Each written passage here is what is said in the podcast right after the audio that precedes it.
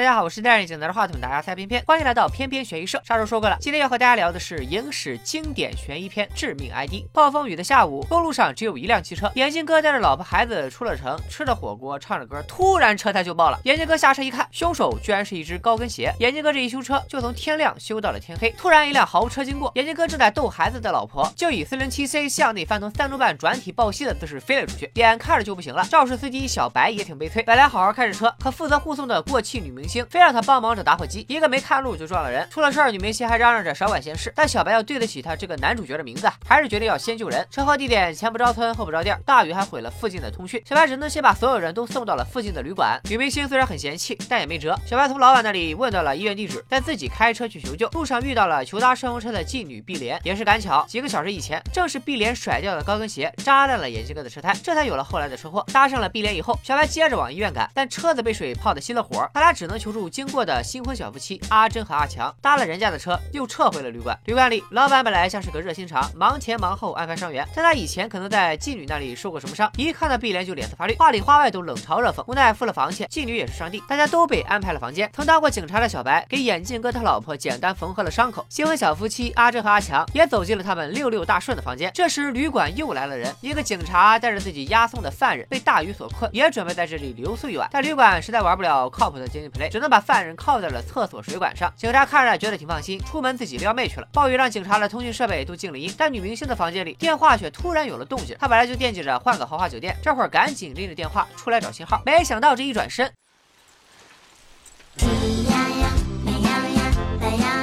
沉睡的小白被声音惊醒，出来找了一圈，居然在洗衣机里喜提女明星可爱的小脑袋一枚。随后，旅馆老板和警察也赶到，从被血浸透的衣服里，警察发现了十号房间的钥匙。咱们捋一下啊，现在的旅馆里，除了老板守着前台，其他人的房间安排是这样的：小白自己住在三号房，眼镜哥一家三口住在四号房，新婚小夫妻阿珍和阿强住在六号房，妓女碧莲住在七号房，女明星住在九号房，警察和犯人住在十号房。现在住在九号房的女明星死了，尸体旁边却发现了十二房警察和犯人的屋的钥匙，钥匙又是警察自己发现的，这还用说吗？人肯定是那个犯人杀的。大家来到了十号房一看，犯人果然跑没影了。此时镜头一转，来到了一个会议室里，几个中年男人正在聊一起凶杀案。犯人叫赵日天，已经被逮捕归案，明天就要被枪决，正在押送的路上。但是他的律师却连夜要求法官更改判决，理由是负责这个案子的心理医生发现赵日天有精神疾病。难道说小旅馆十号房逃跑的犯人就是他们所说的赵日天？咱们回到旅馆这边，小白把所有人叫到一个房间，说明了女明星遇害和犯人已经逃跑的情况。他自己和警察出去找犯人，其他人一听出了事儿，全都慌了神。新小夫妻一个要走，一个不让走，一路吵吵回到自己的房间。原来妻子阿珍发现了丈夫阿强疑似出轨，于是骗他说自己怀孕了，俩人这才结了婚。阿珍把自己锁进了卫生间，不管阿强在外面怎么喊都不开门，等没声了再出来。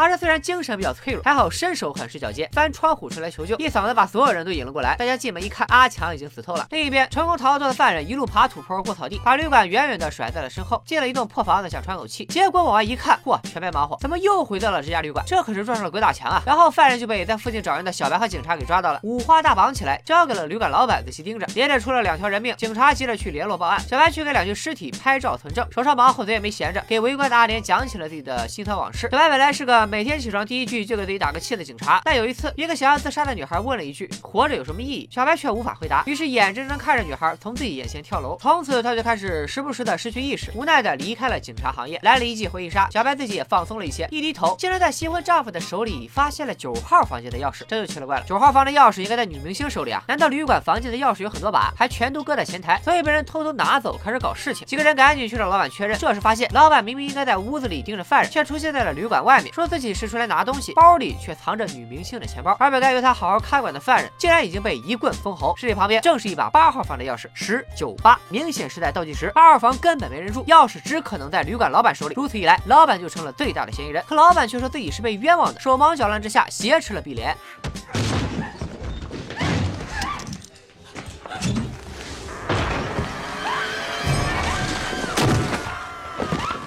所有人蒙圈的两三秒里，老板已经跑到外面开车准备逃跑。眼镜家的小男孩傻愣愣的站着看，也不知道躲。眼镜哥冲出来推开孩子，就这样被来不及刹车的老板给撞死了。撞了人，老板也冷静了下来，回到旅馆说出了事情的真相。他其实就是个兜比脸还干净的赌徒。经过旅馆的时候，发现店主突发心脏病已经死了很久，就正好有人来住店，他就把店主的尸体放进冰柜，自己开始冒充老板经营起了这家旅馆。之前死掉的女明星和阿强都不是他杀的，这话唬得小白碧莲一愣一愣的。警察可不信，但没办法，只要一有人离开房间就会出事。现在案子也没法处理，那就让所有人都待在同一个屋子，谁也不许动。夜里，警察发现被小白撞了的眼镜哥他老婆已经停止了呼吸，而他的床下居然也有一枚六号房的钥匙。What the mother 法克？伤重致死又没人能预料，怎么也会出现房间的钥匙呢？而且现在的倒数是十九八六，那七去哪儿了？想到还有个在所有人眼皮子底下同样死于意外的眼镜哥，他可是死在自己老婆前面的。几个人返回去查看，果然在眼镜哥的怀里发现了七号房的钥匙。这下好了，曾经有很大嫌疑的犯人已经和女明星阿强一样都被杀了，现在具有最大嫌疑的旅馆老板这半天一直被绑，不可能作案。其他所有人也都在同一个房间里没动过。那么到底谁才是凶手呢？真相只有一个。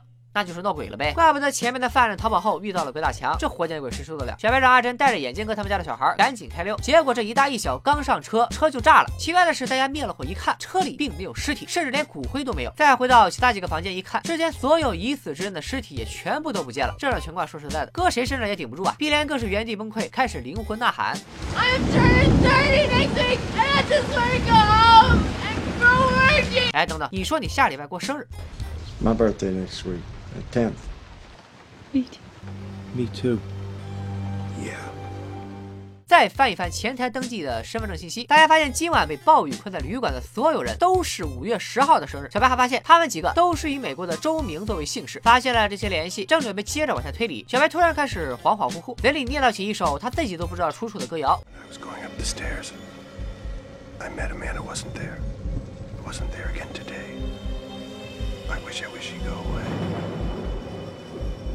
小白一睁眼，发现自己在一个会议室里，身边的人小白一个都不认识，但是咱们看着眼熟啊，这不就是之前出现过的负责连环杀人犯赵日天那个案子的法官、律师以及心理医生吗？医生居然还叫出了小白的名字，难道这个小白就是赵日天？小白开始讲起旅馆的凶杀案，这些人听了根本不 care，而心理医生呢拿出了一个胖子的照片，说这个胖子叫赵日天，问小白认不认识他，然而小白却是一脸蒙圈，这个死胖子是谁？我根本不认识啊！旅馆闹鬼到底是怎么回事啊？为什么会出现在这里啊？为什么被绑起来了？你们到底是谁啊？终于，医生告诉了小白所有真相。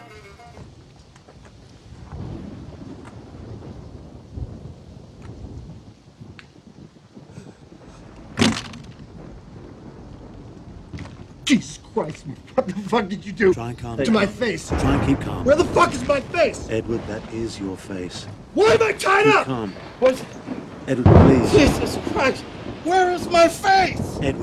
医生接着告诉小白，赵日天在四年前杀了六个人，行凶的就是他体内的某一个邪恶人格。也就是说，只要能治好赵日天的人格分裂，抹杀掉他的邪恶人格，只留下善良的人格，他就可以免受死刑，转向精神治疗。而今晚被困在旅馆的人，就代表了赵日天的全部十个人格。已经死亡的人，其实是在人格整合的心理治疗中被除掉的人格。然而赵日天到现在还不能被确认心理治疗成功，那他的邪恶人格又到底是谁呢？时间紧迫，医生拜托小白帮他找到并除去这个凶手。肩负着重任的小白再次回到了旅馆。此时的旅馆已经被大雨浇得停了电。碧莲去警察的车上找手电筒，一不小心发现了惊天大秘密：那警犯二人，犯人是真的犯人，警察却不是真的警察，而是一个在押送途中杀死警察、穿上制服冒充对方的罪犯。看来赵二天的邪恶人格已经呼之欲出了。碧莲一看都吓傻了，赶紧呼叫小白和贾老板，但没办法，拿消防栓的干部哥手里有枪的。贾老板被打死，小白虽然拿着枪及时出现，但一想自己本来就不知道活着有什么意义，现在又被告知压根就没有真正活过，只是别人的一个人格，于是只给碧莲留下了一句话：留留下来，留下来，留下来。然后就和那个假警察互射抒发，同归于尽。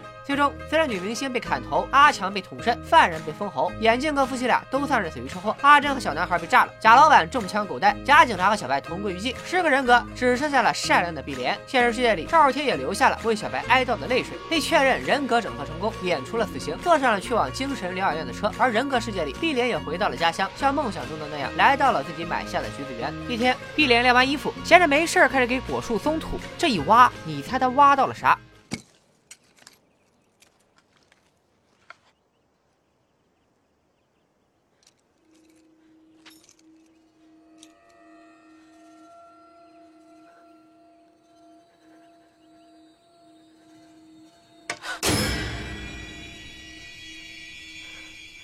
没错，真正的邪恶人格不是犯人，不是旅馆老板，也不是假警察，而是眼镜哥他们家的小男孩。所有人都以为他死在了那场爆炸，但那其实只是他设计阿珍的一个圈套。这孩子压根儿就没上车。至于心理医生一直念叨的十个人格，根本就是错的。赵尔天的人格其实有十一个，不信咱们从头来数一遍：小白、碧莲、阿珍、阿强、女明星、假老板。犯人、假警察、眼镜哥、眼镜哥老婆、小男孩，是不是十一个？小男孩在人格世界里很少说话，也很少活动，同理在现实世界里也很少出现，所以并没有被心理医生发现并记录下来。但这个被忽略掉的小男孩人格，才是赵少天最初的原始人格。赵少天就是因为小时候被做妓女的妈妈虐待并抛弃，留下了相当大的心理创伤，从而开始人格分裂。所以这个小男孩虽然在人格世界里有着赵少天本人最渴望的幸福家庭，实际上却代表了赵少天最受伤的时期，映射着他最沉重的心理阴影，是他最本质真的本我。Whores don't Get get a second chance.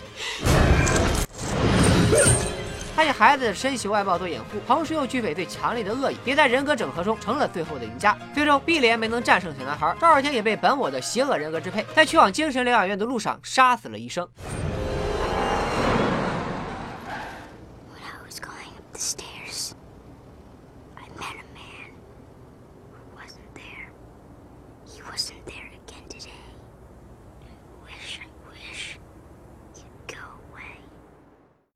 短短的九十分钟，这名 ID 至少设计了六处欺骗观众的陷阱。一开始把犯罪嫌疑人锁定在了逃跑的犯人身上，甚至通过交叉剪辑，让大家误以为会议室的法官、医生等的就是这个犯人。后来又通过不断出现的房间钥匙、女明星丢失的钱包、冰柜里的尸体这些烟雾弹，把嫌疑引向了鬼鬼祟祟的旅馆老板。中间所有的尸体突然都消失了，一度让人以为是个鬼片。最大的反转来了，原来这里是犯人脑海中的世界，所有人都是他分裂出来的人格。尸体消失是因为他正在接受人格分裂的治疗。似乎真相大白，却又发现了秘密，原来警察是假冒的。大家自然认为假警察就是那个最邪恶的人格。最后，当一切都风平浪静，人格世界里的阿莲和现实世界里的赵少天都将要过上新生活，却被小男孩的最终翻转打破了所有希望。虽然一波三折，但都有迹可循。接下来咱们就聊一聊电影中出现的细节。女明星订房间的时候，曾经给了假旅馆老板小费，当时假老板就一个劲儿的盯着女明星的钱包看，而且假警察来到旅馆后，假老板开始忙着收拾桌子，把一个相框藏进了抽屉里。照片上的人其实就是已经死了的真老板，这些都为假老板的身份埋下了伏笔。犯人和警察的对话，第一遍看感觉就是在渲染犯人的残暴和嚣张，第二遍看才知道，其实每一句都在暗示警察是假冒的。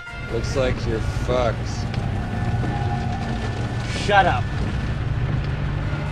当假警察给旅馆老板看证件时，刻意挡住了照片，而且拒绝了小白用无线电的提议。从头到尾，这个能和外界联系的工具都掌握在他一个人手里。当犯人在厕所里哐哐拆手铐的时候，假警察其实给了一个眼神，但他紧接着还是拍拍屁股走掉了。而在他穿上外套前，背心上的血迹和刀孔也表明了这并不是假警察自己的衣服，而是他杀死真正的警察后抢来的。在和小白分头寻找逃跑的犯人时，假警察的方法是直接喊犯人的名字。好像喊两声，人家就能乖乖跑回来似的。这明显不是警察在抓犯人，这是犯人在喊他的同伴啊。最重要的是，当假警察在女明星衣服里发现钥匙时，第一反应是直接上手，还是一边的小白提醒他要保护证物，用纸包着再拿。之后发现其他房间的钥匙时，假警察依然是直接用手拿。这么业余的弟弟行为，一看就是假冒的。在旅馆发生杀人案之后，一直都是小白在带节奏，假警察基本是小白说咋地他就咋地。只有在强逼假旅馆老板认罪，不准所有人离开房间，不让小白送走阿珍和小男孩这些方面特别的强势。现在想想，这并不是他作为警察的责任感，只不过是因为犯人已经死了，锅没法再往他身上扣了，那就只好再找一个替罪羊，又或者他已经动了杀心，打算把所有人都留下来杀人灭口。最终小男孩的大翻转在前半部分也都有铺垫，小男孩就是看到了有车过来，还故意伸手吸引他妈的注意，导致他妈被撞。车祸发生后，眼镜哥整个人都不好了，小男孩却像没事发生，安安静静看风景，踏踏实实睡懒觉，连小白都忍不住问眼镜哥：“这孩子没事吧？”而在贾老板开车逃跑时，本来在屋里的小男孩突然出现在了他的必经之路上，差点被车撞到的时候，这一步灵性的后退，眼镜哥你就说你冤不冤？最明显的是，眼镜哥他老婆去世前，只有小男孩进过他的房间，所以人只可能是他杀的。在被告知自己母亲已经死亡，小男孩脸上比起哭更像是在笑。除此之外，旅馆里的人其实是出自同一个人的精神分裂，也在细节里有所表现。开头心理医生问赵日天谋杀案相关的事情时，赵日天能清楚记得的只有地点和与自己生日一样的时间，这为后面几个人发现他们之间的共同点，就是名字里的地名和生日埋下了伏笔。在聊天时，碧莲曾问小白是几月生日，小白说五月，碧莲脱口而出是金牛座，还说他也是。都聚在房间的时候，阿珍说他们现在很像无人生还》里的暴风雪山庄。或许他们这几个偶然相遇的人身上也存在着什么共同点，这些都为人格分裂的真相做出了铺垫。而片子几次出现的乱葬种，比如阿珍来到旅馆时拿起的小册子，小白和假警察去了犯人时路过的地标，还有阿珍神神叨叨提起这附近都是墓地，暗示着旅馆其实就是用来消灭人格的地方。犯人遇到了鬼打墙，也是暗示了这里并不是现实世界。片中出现了三次的那首歌谣，其实也暗示着赵日天的人格分裂。这是他小时候自己编出来的歌谣，是他对自己人格分裂的想法。每当受到重大打击，他都会分裂出一个新的人格，也就是那个不在那里的人。这个人有时存在，有时又消失不见，而他希望这个人从身体里永远消失。另外，用歌谣的形式表现，以及十把房间钥匙、十个死者，也是再次致敬了《无人生还》里出现的童谣《十个小黑人》。阿婆的这部《无人生还》算是同类作品中的鼻祖了，其开创的暴风雪山庄杀人模式，被后来无数的悬疑惊悚片所借鉴。以后有机会，片片也会和大家聊聊《无人生还》的相关影视作品。回到正题，接下来我们聊一聊致命 ID 中这十一个人格的设定，看起来很杂乱，实际上却都对应着赵少天成长过程里的阴影。因为童年被母亲虐待、抛弃，生父也离家出走，所以赵少天在人格里分裂出了眼镜哥夫妻俩，而且眼镜哥还是自己的继父。这对模范夫妻彼此恩爱，对孩子也很上心，甚至会为了保护孩子而死，这就是赵少天心里最理想的父母。而小夫妻阿珍、阿强，则是赵少天对自己父母结婚初期的设想，一个撒谎说自己怀孕，一个脾气暴躁扛不起事儿，连结婚的决定都是在赌场做出来的。但阿强会因为女友怀孕就决定结婚，阿珍也会在发生一连串的凶杀案后默默陪伴着小男孩。这也再次说明，对赵少天来说，父母家庭就是最大的心理创伤。而最先死掉的女明星，可能暗示了赵少天自身虚伪自私的性格弱点，也可能是赵少天童年时对母亲负面印象的集合。出于对母亲的厌恶，这个人格必须先死。假旅馆老板则暗示了赵少天自身贪婪狡猾的性格弱点，同时也是赵少天亲生父亲的投射。赌博能赌得一分钱都不剩，还偷死人的钱包，他一下子就看出碧莲的妓女身份，毫无理由的对他恨得牙痒痒，甚至动手挟持他。但心态上又在一点点发生变化，最后还是选择了保护他，说明赵少天内心渴望父母和解，希望父亲不要离开母亲，而是留下来保护他。两个犯人应该是赵少天在遭遇各种暴力对待之后，为了保护自己而产生的邪恶人格。正是在这两个人格的帮助下，他才在四年前犯下了连环杀人案。后来赵少天被捕，于是其中一个犯人人格杀了警察，并且把自己伪装成了警察，投射的是赵少天希望能在现实中逃走的渴望。而另一个犯人则一直无法摆脱犯人的身份，甚至在逃走的时候遇到鬼打墙，不但暗示了人格世界的存在，也是对赵少天现实困境的写照。男主小白应该是赵少天人格中正义的部分，但也是最矛盾、最迷茫的部分。毕竟赵少天作为杀人犯，是和正义的警察处于对立面的，所以小白的身份是一个对活着有所质疑、不再从事警察行业的落魄保镖。小白最终自我牺牲，希望碧莲回去好好生活，也代表着赵少天希望自己能原谅母亲，希望母亲像个正常人一样生活的愿望。假旅馆老板和小白这两个人格的死，也暗示赵少天心里对妓女的善意彻底消失。被留到最后的碧莲，反映的是赵少天现实中的妓女母亲。律师和心理医生提到，赵少天的妈妈犯过盗窃罪，碧莲在登场时也偷走过客人的打火机。虽然碧莲最后选择回到家乡，老老实实种果树，这也是赵小天一直以来对母亲的希望。但无奈到了最后，赵小天心里就只剩下了原始人格，他来源于对母亲的恨，也在这种恨意里杀死了母亲，在人格的混战中赢回了对身体的控制权。这名 ID 的故事灵感来源于美国作家丹尼尔·凯斯创作的长篇小说《二十四个比利》，这是一部多重人格分裂纪实的作品，也就是说这是个真实的故事。主人公比利是美国史上第一位犯下重罪，结果却获判无罪的罪犯。现在看来，这名 ID 关于人格分裂的设计可能已经不算新奇，但在2003年只见过像《化身博士》《惊魂记》一个头两个大这种最多分出两种人格，互相之间还老死不相往来的影迷，突然看到出现了分裂数量多达十种，包含了不同年龄、性别，人格之间彼此还能见面，甚至构成犯罪实验的设定，确实是把脑洞开到了太平洋。在这之后。不少悬疑片也受到了知名 ID 的影响，《夜视》里那三个不定时出现在男主生活中的不同人格，《捉迷藏》里父女两人双面人格的对抗和妥协，零七年的杜琪峰烧脑巨制《神探》里也都可以看到这样癫狂的影子。而且从那之后，人格分裂的设定就被很多演员偏爱。万茜凭借《你好，疯子》里的七重人格转换再次翻红，更忠实的改编自二十四个比例的分裂，以每一个人上演了二十四个人格的极致精分，算是目前人格分裂数量之最了。当然，人格分裂数量最多的应该还是漫威里 X 教授的儿子大群，他拥有数千种人格、数千种超能力。值得一提的是，这枚 ID 的配乐。是亚伦·史维斯查，这位电影作曲界的重金大佬，在电影里持续低音配合近似心跳的重音鼓点，在帮着剧情欺骗观众这一点上功不可没。漫威迷们的那首入教神曲《摸剪子来抢菜刀》就是他写的。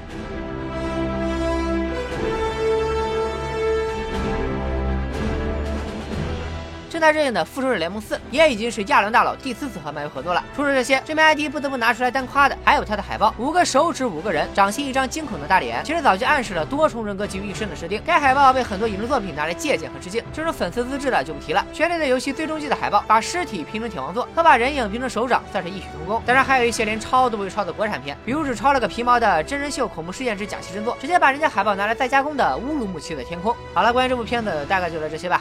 本期边缘悬疑社推荐作品《致命 ID》，创意指数九点五，逻辑指数八点五，吓尿指数八点零，翻转指数九点五，上脑指数七点零，豆瓣评分八点七分，I like BB 评分七点三分，片片给出的悬疑惊叹值八点五分，必看神作。